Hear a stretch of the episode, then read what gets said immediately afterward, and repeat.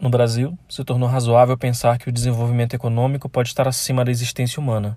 Isso foi conferido de forma pontual na pandemia do novo coronavírus, onde empregos e a economia foram colocados acima da segurança epidemiológica da população. Mas aos povos indígenas essa falsa dicotomia é permanente. O produtor rural tem que se preocupar com isso. Esse novo marco não só abala o nosso agronegócio, bem como coloca em risco a segurança alimentar no Brasil e no mundo como um todo. Depois dos votos contrários à tese do marco temporal do Procurador-Geral da República Augusto Aras e do relator do processo, o ministro Edson Fachin, o ministro Nunes Marques votou pela necessidade da comprovação por parte dos indígenas de que eles ocupavam a terra no momento da promulgação da Constituição de 1988. O julgamento foi suspenso com um pedido de vista do ministro Alexandre de Moraes. No 14º episódio do Afluente, a luta das populações indígenas pelos seus territórios se mantém na pauta. O Afluente tem o selo da Rádio Guarda-Chuva. Jornalismo para quem gosta de ouvir.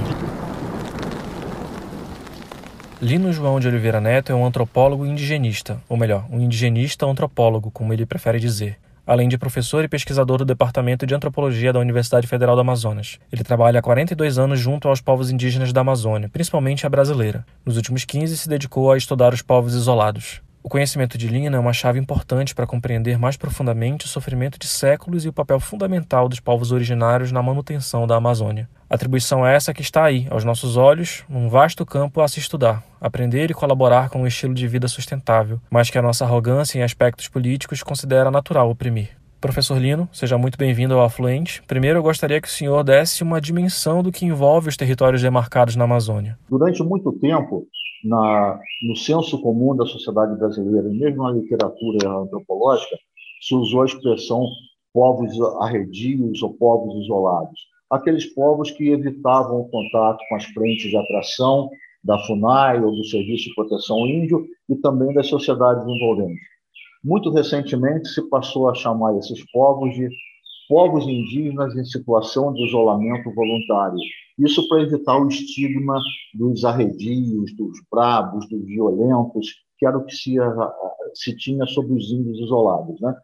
Mas eu aqui vou, vou é, me manter na palavra povos isolados, mas lembrando que o que eu estou falando aqui é uma categoria sociológica, povos indígenas que evitam o contato frequente com a sociedade brasileira isso não quer dizer que são povos que estão em situação distante, geográfica, remota. Não é só essa a constituição. O isolamento não é um isolamento geográfico ou físico, mas é um isolamento político acarretado muitas vezes por esses, pela decisão desses povos de se manterem afastados da sociedade brasileira, geralmente pelo histórico anterior de contatos violentos, de massacre, de agressões, de de invasão de seus territórios, que fez com que eles se refugiassem em pequenas partes da terra.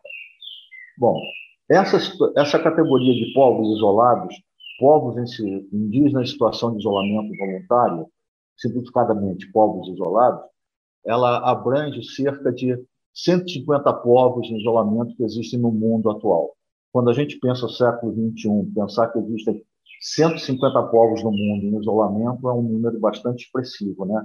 significa dizer que 150 povos ou parcelas de povos, né, grupos restritos de um grande povo, que tiveram contatos traumáticos com as sociedades nacionais, se refugiaram em um processo de defesa.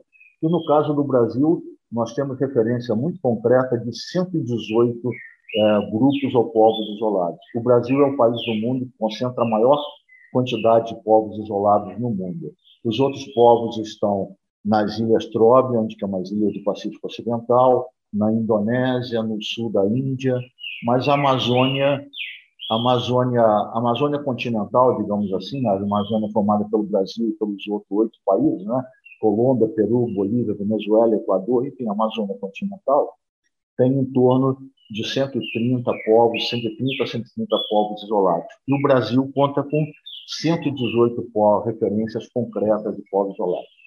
O, o grave dessa situação é que, apesar de existirem 118 referências muito consistentes sobre esse povo, não, não, quer dizer que existam 118 grupos isolados, mas existem 118 referências que indicam a possibilidade de vários grupos isolados. Certamente não são 118 grupos, porque algumas referências são como esses povos têm um, uma grande mobilidade física na, na coleta de recursos naturais, frutas e recursos naturais em que a subsistência, várias dessas referências são, são multiplicadas. Né? Mas existe um número muito acentuado. E a gente poderia dizer, muito concretamente, que, por exemplo, a região do mundo que mais tem povos isolados é, no mundo é a região do Vale do Javari, que fica no, na, na, no limite sul do Amazonas, entre o Acre e o Amazonas. Ali tem confirmadamente 15 povos isolados, ainda hoje vivendo em, em situação de isolamento voluntário. Em geral, grupos pequenos, uma população que varia entre 8, 20, 30, 40 pessoas no máximo, mas existe um número muito grande. O grave disso tudo é que, apesar das 118 referências que existem no Brasil, apenas 28 dessas referências são reconhecidas pelo Estado brasileiro através da Fundação Nacional do Índio, que é a Agência Nacional de, de Trato da Questão Indígena. Isso é um dado muito significante, muito cruel, porque significa que se o Estado brasileiro reconhece apenas 28 referências indígenas, isso significa dizer que ele desconsidera 86 indícios ou referências de povos indígenas.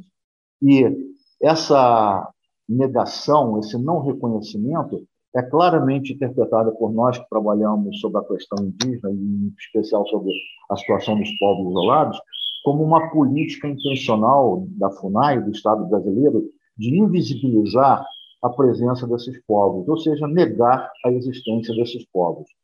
Por que é que esses povos são negados? Bom, esses povos são negados com uma série de situações, mas a nível geral, a gente podia dizer que é, eles são negados pelo fato do Estado se omitir daquilo que é a sua responsabilidade, que é a proteção tanto territorial quanto da vida desses povos indígenas. Então, nisso daqui, agora eu estou, já estou me reportando a uma fala do voto do ministro Edson Fachin ontem, quando ele botava sobre a situação do a discussão do marco temporal, né, que está em curso no, no Supremo Tribunal. O ministro Edson Fachin dizia que é, o Estado brasileiro, ao não reconhecer os grupos isolados, ele nega a esses grupos os direitos básicos que esses povos têm, que são garantidos por lei e por lei não só leis nacionais, Constituição brasileira, Constituição Federal de 1988, como diplomas legais que o Brasil é signatário, como Convenção 69 da OIT, Declaração de Povos Indígenas da ONU. E ao, ao negar os direitos básicos, o Estado brasileiro está se omitindo daquela que é a sua obrigação de proteção do patrimônio, ou seja, das terras, dos territórios desses povos e das próprias suas vidas. E com isso ele permite que interesses é, externos, interesses de terceiros, incidam sobre esses povos, que é o que a gente observa com tese do marco temporal. Né? O que vem a ser a tese do marco temporal? É a expressão da intenção de pessoas que não acolhem, não acatam, não respeitam os direitos indígenas, que procuram se fazer é, proprietários, seja por, posse, por propriedade privada, por grilagem, enfim, que procuram se apropriar dos territórios indígenas. Né? Então, aí eu já falei do, dos povos isolados e de como esses povos é importante que o Estado é, deixe de se omitir, ou quer dizer, reconheça a existência desses povos para assumir a, a proteção que a eles é devida por lei. Há uma explicação para esse critério da FUNAI em reconhecer apenas 28 povos? Como é que ocorre essa identificação por parte da Fundação?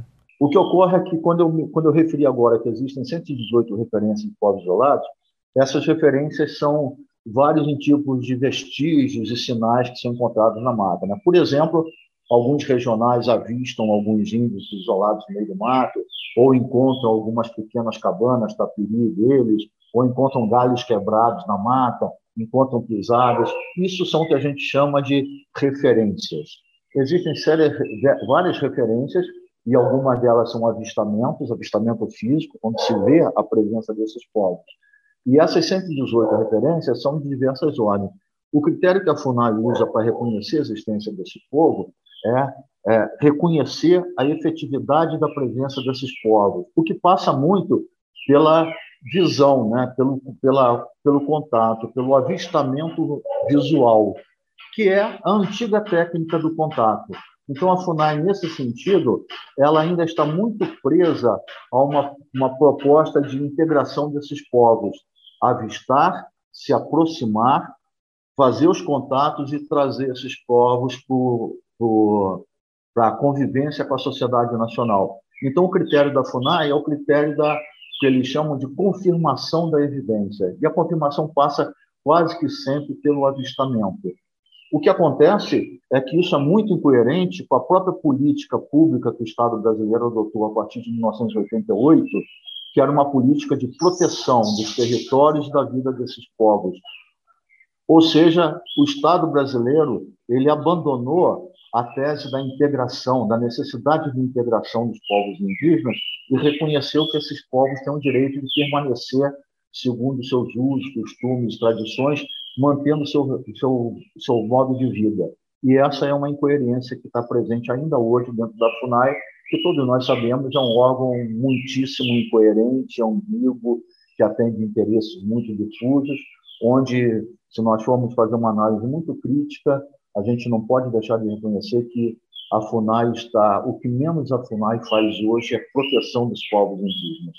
A FUNAI e aquelas pessoas que hoje estão à frente da FUNAI têm interesses muito mais voltados para as populações envolventes, ou seja, para os os populações, segmento da população nacional do que os próprios povos indígenas. Qual é o nosso papel da sociedade como um todo diante do conhecimento indígena na preservação da terra? Né? Qual perspectiva ainda é preciso adotar para compreender a importância dos povos e seus territórios como um bem maior para toda a sociedade? A gente tem que pensar sempre que, quando nós falamos em floresta, em região amazônica, e sempre a gente associa isso a uma rica biodiversidade, a biodiversidade ela não é gratuita, ela não é acidental, digamos assim, ela não é espontânea. Aquilo que nós chamamos de biodiversidade, hoje já se existe um conceito, uma, um entendimento muito consolidado, que a biodiversidade, antes de ser biodiversidade em si, ela é uma sociobiodiversidade, ou seja, ela é uma, uma biodiversidade construída socialmente aquilo que, em termos técnicos, a gente chama as ações antrópicas. As ações dos homens na floresta, no meio ambiente, produzem condições de vida e fazem com que essas condições de vida variem, sofram é, variações positivas e criem essa grande diversidade de flora e fauna que hoje nós temos. Então, esses povos são os povos que, por os povos isolados, que, estando distante do contato cotidiano da sociedade brasileira, eles mantêm muito das suas práticas tradicionais de relação com o meio ambiente, de relação com os seres vivos e os seres não vivos, com as suas cosmogonias. Então, eles mantêm uma relação muito mais harmônica, digamos assim, a gente pode dizer também saudável, com o meio ambiente.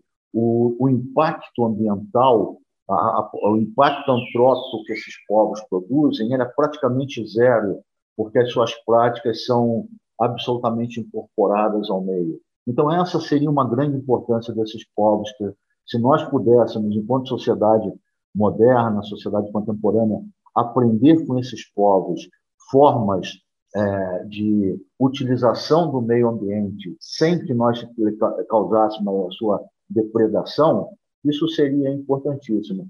Então, eu acho que essas seriam duas grandes importâncias, né? Eu poderia dizer assim, uma é esses povos estão são agentes de produção dessa sociobiodiversidade com que lucramos todos nós, não só amazonense, mas o mundo inteiro, o planeta inteiro lucra com essa biodiversidade, essa sociobiodiversidade, e além disso, se nós fôssemos, formos capazes de aprender com eles as suas práticas de relação com o meio ambiente que são práticas conservacionistas. Os, os índios eles não são preservacionistas no sentido, vamos fazer aqui uma distinção entre preservação e conservação, né? O preservacionismo é aquela ideia de que o ambiente deve ser intocável, o homem não deve mexer. E o conservacionismo diz que o ambiente é para ser utilizado com parcimônia, com critério, com conhecimento. Os povos indígenas eles são conservacionistas os maiores conservacionistas que se tem na face da Terra, porque eles se relacionam com o meio ambiente utilizando os recursos naturais na medida das suas necessidades, o que não, não promove nem a diminuição dos recursos naturais, nem a depredação dos meios ambientes. Então, voltando à tua pergunta, Bruno, é, Qual é a importância desses povos? É uma importância enorme se nós formos capazes de aprender com eles. O grande dilema é: será que nós somos capazes de aprender com eles? Será que o nosso mundo ocidental, tão arrogante, tão prepotente da força e da potência do nosso conhecimento científico, nós vamos ser capazes de dar um passo atrás e procurar reconhecer o saber que esses povos têm para se relacionar com o meio ambiente? Eu espero que sim, mas nós estamos vivendo um momento de crise ambiental no mundo inteiro que é promovido, é patrocinado exatamente por essa arrogância, essa prepotência do conhecimento científico que vê é, recurso natural como matéria-prima para ser explorado. E essa é a grande diferença. Os povos indígenas não veem, eles não veem o recurso natural como matéria-prima para exploração. São recurso natural para sobrevivência. E sobrevivência significa aquela ideia da sustentabilidade geracional, por longas gerações. Eu utilizo o recurso natural hoje pensando que outras gerações futuras vão precisar desse recurso, assim como gerações que me antecederam pensaram da minha necessidade nesses recursos hoje. Essa eu acho que é a grande importância, nós sabemos é, respeitar os povos indígenas e aprender com eles essa prática de relação com o meio ambiente. E como esse conhecimento tem sido abordado no meio acadêmico e difundido na sociedade hoje? Quando o mundo se dá conta que nós estamos vivendo, estamos na beira do abismo, estamos numa crise ambiental, estamos perto de um desastre planetário, se começa a perceber que tem que se mudar as formas de relacionamento com aquilo que nós chamávamos de recursos naturais. Ele tem que passar a ser entendido de uma outra forma. E o mundo se dá conta que outros povos já tinham conhecimentos tradicionais, conhecimentos diferentes do conhecimento científico moderno, que é um conhecimento basicamente europeu, né? Que, que eram conhecimentos que, que levavam a esse equilíbrio da, da humanidade. E que não só alguns povos tinham esse conhecimento, mas alguns povos ainda hoje continuam praticar esse conhecimento e produzir novos conhecimentos, que são essa, esses conhecimentos produzidos pelos diferentes sistemas culturais. Então, o mundo, o conhecimento científico, passa a revalorizar os conhecimentos indígenas. É daí que vem a grande retomada pelas ciências humanas, ciências da terra, as ciências físicas mesmo, do conhecimento indígena, procurar se aproximar dos conhecimentos indígenas para novamente conquistar o que eles possam ter de bom para o convívio amplo da humanidade. O que eu espero é que nós não façamos essa aproximação do conhecimento indígena de uma forma colonial, como a gente se fez, né? A canibalização, apropriação dos conhecimentos indígenas, mas que nós façamos o reconhecimento e o uso comunitário, coletivo, partilhado desses conhecimentos para o bem comum de todos. Então, a academia, a ciência, vamos chamar assim, né? a ciência ela tomou, tomou consciência de que os conhecimentos indígenas ainda hoje continuam sendo válidos. E se nós tivéssemos tempos para explorar isso mais a miúde, nós veríamos isso em, inúmeras áreas, né? um conhecimento astronômico bastante distinto do conhecimento ocidental moderno, que explicam fenômenos naturais, é, casos de utilização e domesticação de plantas e de animais que são muito ricos daí, é, enfim, vários elementos, né? plantios e cultivo de, de alguns itens é, alimentares que são muito importantes para esses povos básicos e que nós estamos reaprendendo com eles. Então, a ciência voltou a tomar consciência do valor dos conhecimentos, aquilo que são chamados conhecimentos tradicionais, né? E chegando, enfim, à questão do marco temporal, o que pode explicar esses interesses nas terras indígenas que estão por trás da concepção dessa tese? Por que é que a Constituição dá tanta ênfase à necessidade de é, reconhecer as terras indígenas? Por uma questão muito simples o nosso país é um país patrimonialista. E desde o começo da criação desse país, com a ocupação colonial portuguesa, ele se tornou um país de fundamentação fundiária, propriedade de terra. Ter terra significa, para nós brasileiros, a possibilidade de continuar a sua existência. Eu costumo falar brincando assim: se qualquer um de nós ganhar na loteria esportiva, a primeira coisa que nós vamos fazer é comprar uma fazenda. Isso mostra o patrimonialismo que está inserido em cada um de nós. O, o, o Brasil é um país patrimonial e a propriedade da terra ela é, ela é vista, ela é sentida como uma segurança de futuro. Também por aí, então, as terras indígenas foram, a partir da condição constitucional, da Constituição de 88, é, posta a necessidade de serem demarcadas, de serem registradas enquanto terras indígenas. É importante a gente observar aqui que as terras indígenas não são terras de propriedade dos índios. Os índios não têm propriedade das terras. As terras indígenas são terras da União. Os índios têm o direito de posse, de usufruto dessa terra. Eles não têm nem título de posse transitório, eles têm direito de usufruto. A propriedade é da União.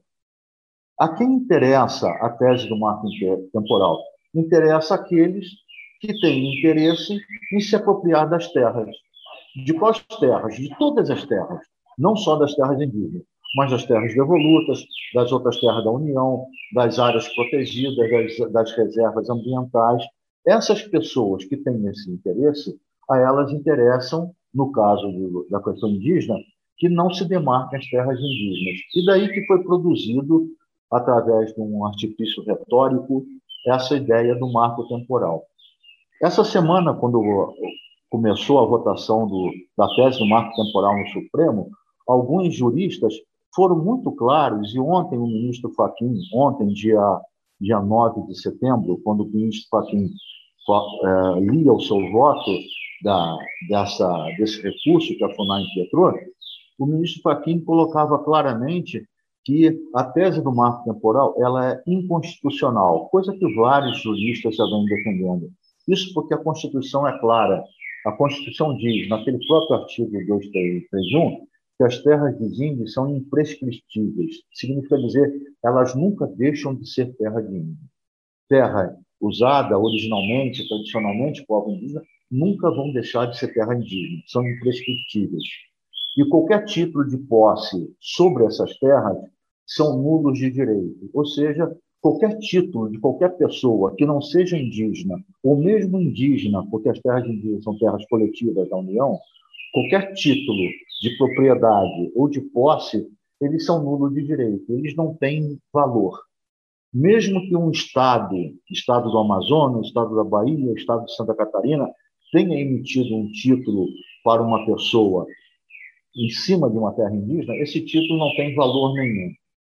Aí se argumenta aquele direito que é a tese do. Quem defende a tese do marco temporal começa a dizer: mas aquele poceiro que utilizou a terra, que está nessa terra há 20 anos, 30 anos, que não foi ele que matou os índios, ele não contribuiu para a expulsão desses índios, ele trabalhou com boa fé, ele tem direito à terra. Bom, isso é outra coisa. O Estado é responsável por fazer com que a terra tenha uma finalidade social. E nesse país nós temos muita quantidade de terra em propriedade de terceiros que não estão sendo utilizadas devidamente. Cabe ao Estado é, dar uso social. Dar uso social tem um nome, né? É aquela palavrinha, aquele, aquele conceito que, que aterroriza aos latifundiários. Reforma agrária. Cabe ao Estado fazer a distribuição social da terra. Né? A tese do marco temporal, então, a quem que ela interessa? Ela interessa a quem pretende se apropriar das terras indígenas. E quem é que está por trás disso? Está por trás disso os latifundiários, fazendeiros, pecuaristas ou grileiros de terra, aqueles que se apropriam das terras para vendê-la enquanto propriedade privada, e o agronegócio em geral, que é o grande beneficiário da apropriação de grandes extensões de terra. Quem está por trás disso, em última instância, é o latifúndio. Um latifúndio que hoje se, se pretende dizer como um latifúndio é, do agronegócio produtivo, mas nós temos que levar em conta que o latifúndio no país ele é absolutamente improdutivo. Tem pelo menos 60% das terras de latifúndios improdutivos nesse país. Né? Qual a expectativa quanto aos votos dos ministros? Ora, se os ministros, a eles cabe a interpretação é, correta, precisa da Constituição, se isso ocorresse, ou se isso vai ocorrer, eu vou ficar muito tranquilo, porque a Constituição é muito clara no que se refere aos direitos dos povos nas terras que ocupam. Mas, como nós todos sabemos, o direito é uma área de interpretação, é uma ciência de interpretação. e eu não sei muito bem o que pode se passar é, na cabeça ou no voto de alguns ministros e quais interesses que podem pesar por trás disso, né? É, o que eu o que eu poderia dizer mais nisso, né? É o que que a gente pode esperar dos direitos indígenas? Eu acho que a gente pode esperar no campo político uma grande resistência, né? Vamos lembrar que o Congresso brasileiro, Câmara Federal e Senado, ele tem uma fortíssima bancada ruralista e conservadora e que não afinam com esses direitos, não estão aliados à defesa dos direitos indígenas. São eles, são eles próprios que estão bancando a tese do, do marco temporal, ou seja, a mobilização contra os direitos indígenas. No campo jurídico, existe uma definição muito, uma, um dado muito concreto da constitucionalidade, ou seja, da legalidade dos direitos indígenas. Mas como o jurídico é um campo também, é, de certa forma, minado por negociações de ordem política, por interesses financeiros, políticos associados, eu não sei muito bem o que vai acontecer. Eu espero que seja também na linha do que o ministro Fachin falou ontem, favorável aos povos indígenas. E no senso comum da sociedade brasileira, o que eu espero é que toda essa discussão no Congresso, no Supremo, ele, ele traga para a sociedade brasileira o reconhecimento dos povos indígenas como pessoas, como sociedade e como povos possíveis de existirem.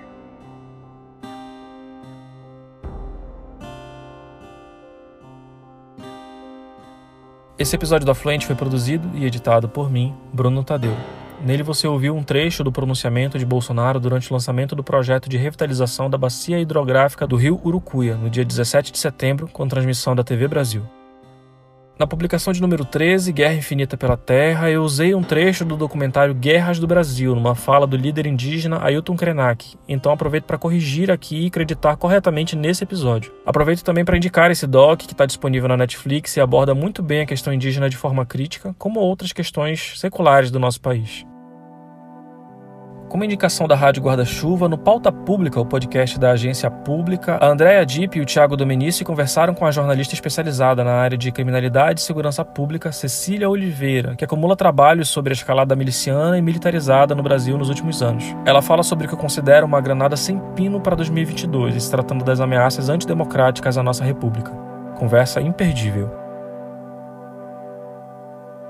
Tá gostando de acompanhar o Afluente? Para que esse projeto se firme e continue oferecendo um conteúdo rico sobre a Amazônia, é muito importante divulgá-lo. Então compartilhe no Instagram, no Twitter ou no Facebook. Vale também recomendar no grupo dos amigos no WhatsApp. No próximo episódio, uma relação entre saúde e economia, em que o registro de uma doença afeta diretamente uma população mais pobre, nos dois aspectos. E eu não estou falando de Covid-19. Espero você lá. Até!